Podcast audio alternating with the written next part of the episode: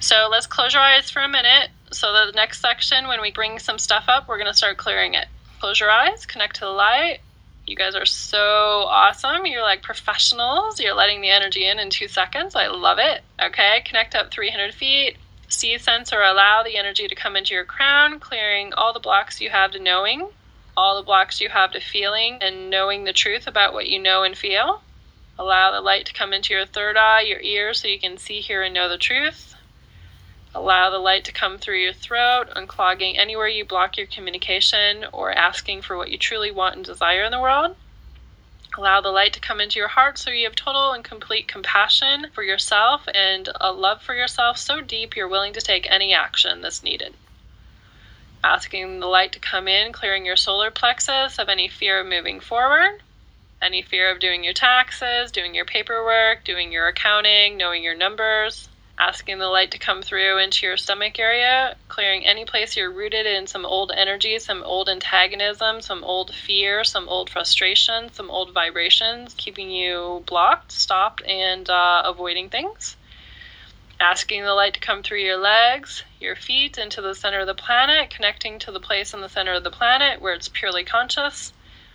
Asking this pure conscious energy to bounce back up into your body, into the center of your heart, so you're connected from above and below, vibrating out like a big central sunshine, 360 degrees all the way around. Asking the light to expand around your body, allowing pure consciousness to fill your whole energy field. Asking this light of pure consciousness to uh, fill the whole building you're in, asking this light of pure consciousness to expand out past the city you're in, asking this light of pure consciousness to expand out past the county you're in, asking this light of pure consciousness to expand out past the state you're in, asking this pure light of consciousness to include your family members that you want to bless today and include them in the energy. Okay, ask this light to expand out past the country you're in, and ask this light to expand out past the earth. Okay, now you're connected to the higher part of you, uh, the larger part of you that's connected to oneness, that knows how to clear everything and make everything right in your life in a miraculous, quick, easy, fun, joyful, amazing way. Everything in the way of you allowing a miracle to occur in your life, uncreate, delete, end story.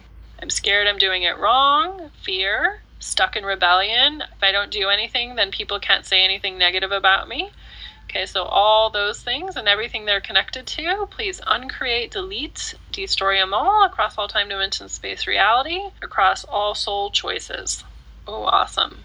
Okay, fear of the unknown, safety in the known. Okay, so everywhere you're more comfortable in the known than the unknown, uncreate, delete, and destroy it, even though the unknown could have more potential, right?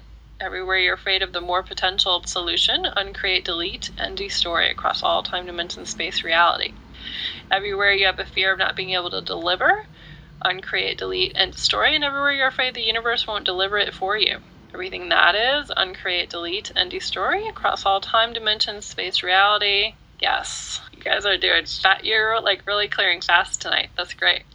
It's ready to go. Fear of not having enough time, not my department, like I guess that the emotional decision is it's not your thing, whatever that is, uncreate, delete, and destroy it across all time, dimension, space, reality, across all inner choices that you've made that keep any of this locked in place.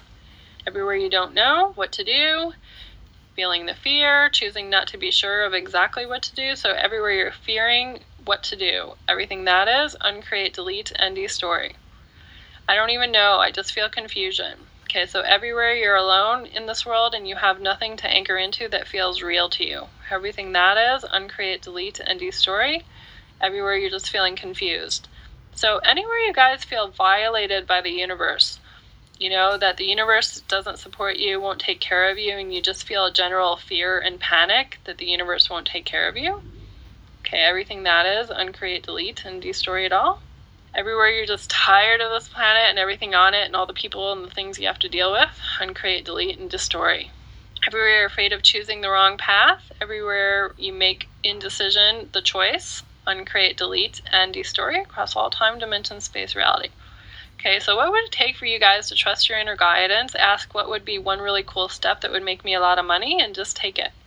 So everywhere you blocked and taking one really massive step, everything that is, uncreate, delete, and destroy it.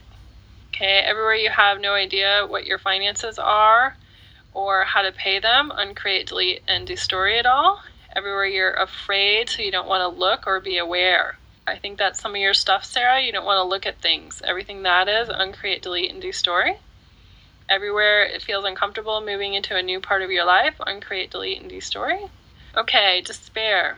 Everywhere uh, you guys are doing victim, you know, where you're just stuck and you don't think you have a choice, that you can't create a miracle. Uncreate, delete, and destroy all of that.